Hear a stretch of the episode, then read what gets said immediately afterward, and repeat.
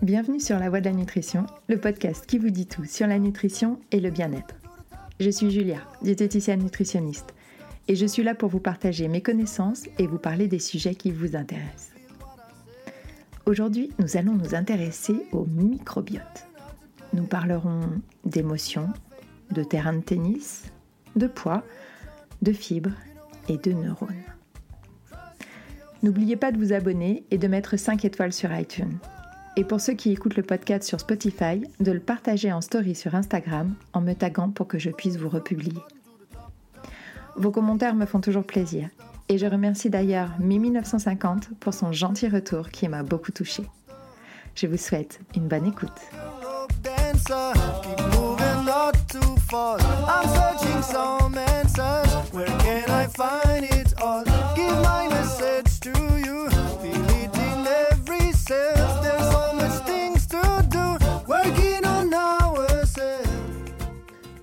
Bidon, le bidou, la panse, les tripes, l'estomac, la bedaine, la brioche, le six-pack, notre deuxième cerveau.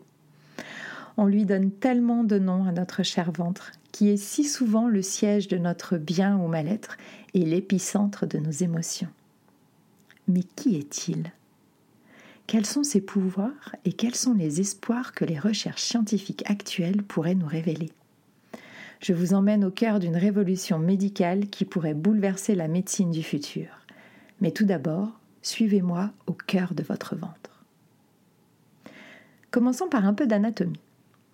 Il y a d'abord l'intestin, ou plus exactement les intestins. L'intestin est une partie du tube digestif qui aide à la digestion des aliments et à l'assimilation des nutriments en leur permettant de traverser la barrière intestinale jusqu'à notre sang. Il mesure 7 mètres et surtout, s'il était mis à plat, représenterait la grandeur d'un terrain de tennis, soit 500 mètres carrés.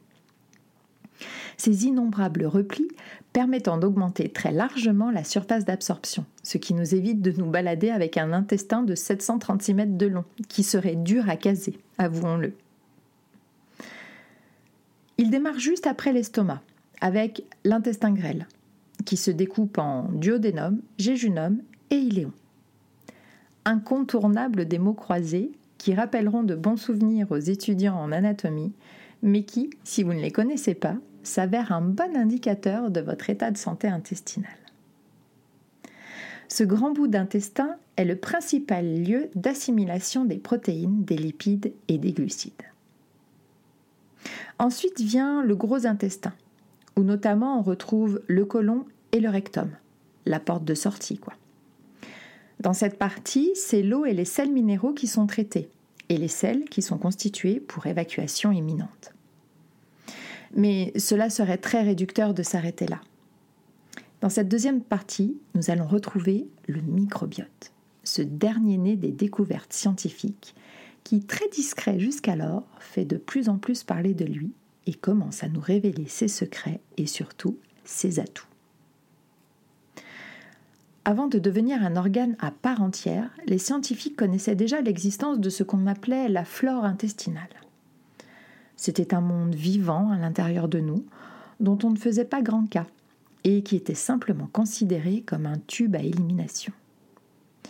Puis on s'est aperçu qu'elle était à l'origine de la synthèse de vitamines comme la B5, la B8, la B12 ou encore la K et qu'elle pourrait même protéger notre organisme contre la colonisation de germes et bactéries pathogènes, mais aussi qu'elle serait un pilier de notre système immunitaire.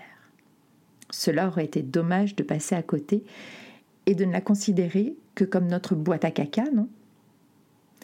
Aujourd'hui, la flore intestinale est devenue le microbiote, un organe à part entière selon les scientifiques composé non pas de cellules humaines, mais de 100 000 milliards de bactéries vivant bien au chaud dans les innombrables plis et replis de notre gros intestin. Il compterait environ 300 espèces différentes de bactéries qui travaillent en symbiose pour assurer l'équilibre de cet écosystème microscopique et tout ça pour assurer notre bien-être, voire même notre survie. Et en plus, il pèse son poids littéralement, dans le sens propre du terme, et peut atteindre les 2 kilos. Et saviez-vous que nous sommes seulement, nous humains, composés de 30 000 milliards de cellules? Alors, c'est qui le plus fort? C'est le microbiote. L'intestin est également un organe très innervé et compte plus de 200 millions de neurones qui envoient des messages en continu à notre cerveau. Nous, avons d'ailleurs le nerf vague qui entoure nos intestins et qui prend racine bien sûr dans notre cervelet. Et d'où viendraient ces fameuses expressions comme avoir des papillons dans le ventre quand l'être aimé se rapproche, ou encore avoir un nœud à l'estomac ou la peur au ventre en cas de stress émotionnel? De là à dire que notre intestin est un deuxième cerveau qui influence nos émotions, il n'y a qu'un pas. Ah non, en fait, ce pas, nous l'avons enfin franchi, et il est dorénavant établi que la santé de notre ventre retentit sur notre santé émotionnelle. Il est même possible que notre ventre ait été notre premier cerveau. Un moment clé du développement de l'évolution de notre espèce est la découverte du feu et la cuisson des aliments. Mais pourquoi? Tout simplement parce que la cuisson diminuait considérablement le temps de mastication de la chair animale, mais aussi des végétaux, et en facilitait ainsi leur digestion et leur assimilation. De ce fait, le corps dépensant moins d'énergie, il a pu utiliser ses ressources différemment, et son cerveau du haut s'est alors développé au fil des millénaires.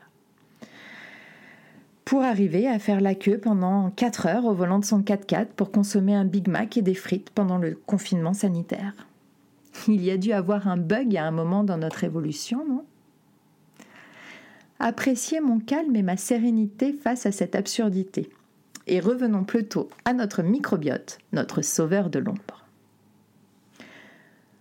Tout commence comme beaucoup de choses, le jour de notre naissance.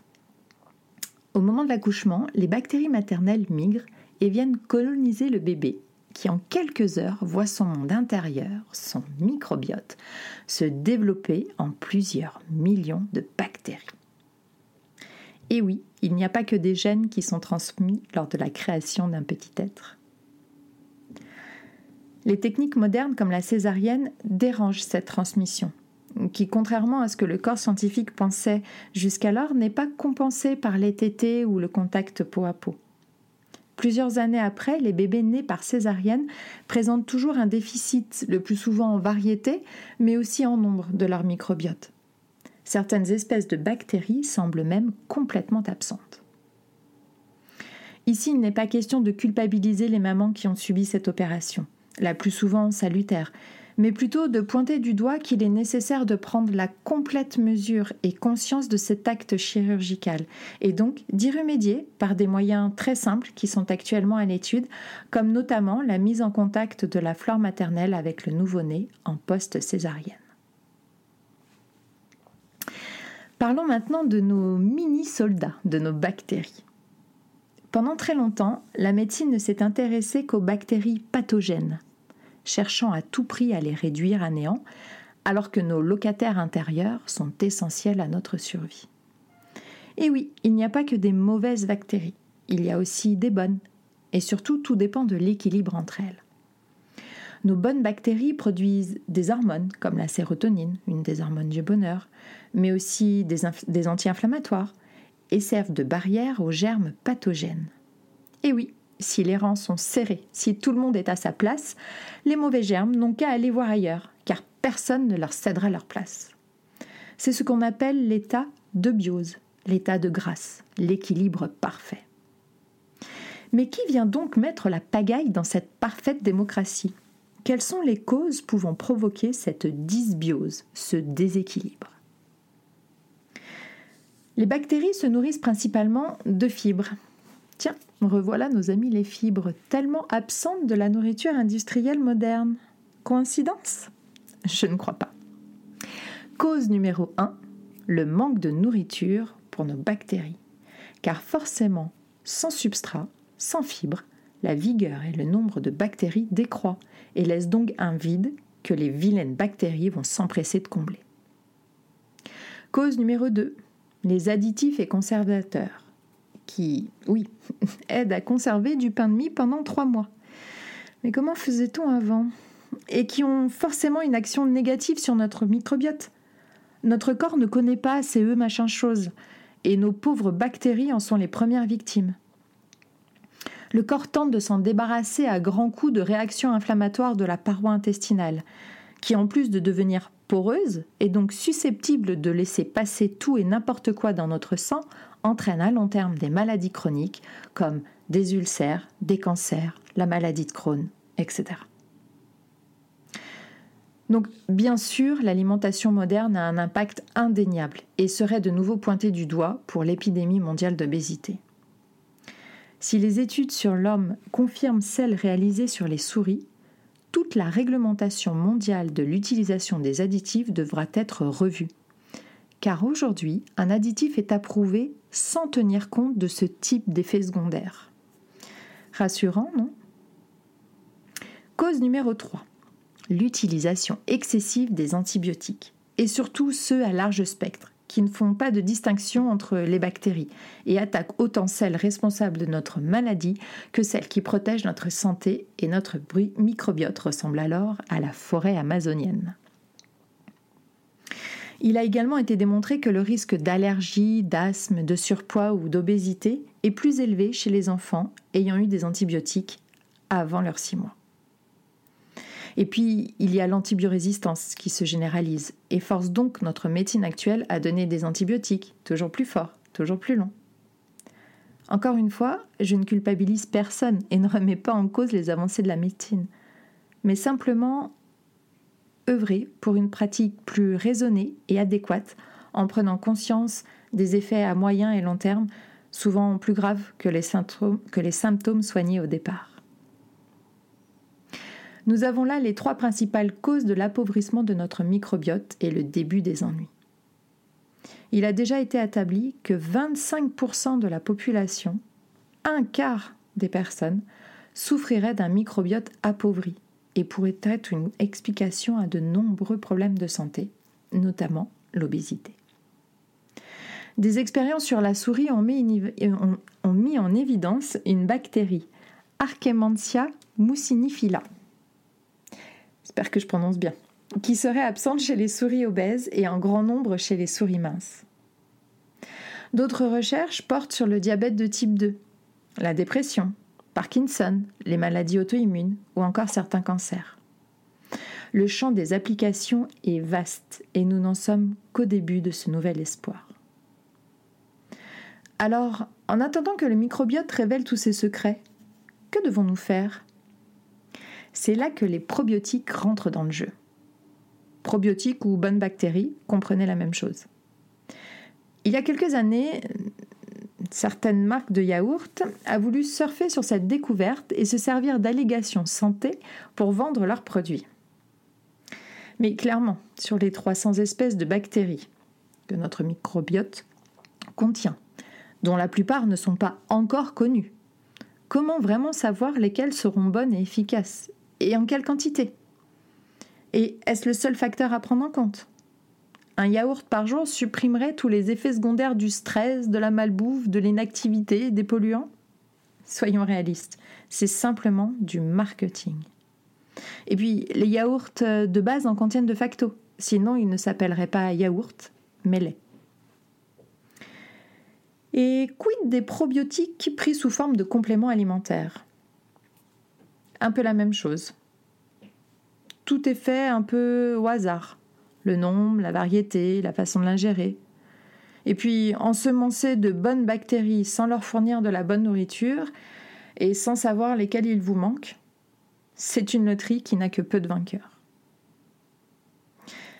D'un point de vue médical, la méthode la plus avancée est la transplantation fécale. Bon, je ne rentrerai pas dans les détails car à n'importe quelle heure d'écoute, je tomberai mal. Donc dans le milieu médical, seul le traitement par cette méthode pour une bactérie mortelle ultra résistante appelée Clostridium difficile est autorisé. Et elle obtient une guérison rapide et complète dans plus de 90% des cas, contre 30 avec des antibiotiques. Du jamais vu. Le caca sera-t-il le probiotique 2.0 En attendant, à votre niveau, vous devez savoir qu'enrichir son alimentation de fibres augmente dès 6 semaines le nombre de vos bactéries de 30%. Alors, légumes et fruits cuits mais surtout crus, aliments bruts, complets, légumineuses, vous avez le choix de la fibre. Alors foncez, ça ne pourra être que bénéfique. Changez durablement votre alimentation, c'est la première étape vers une meilleure vie. L'exploration de notre monde intérieur s'arrête pour aujourd'hui. J'espère que vous avez aimé ce moment et appris de nouvelles choses. Je vous dis à jeudi prochain. Prenez soin de vous.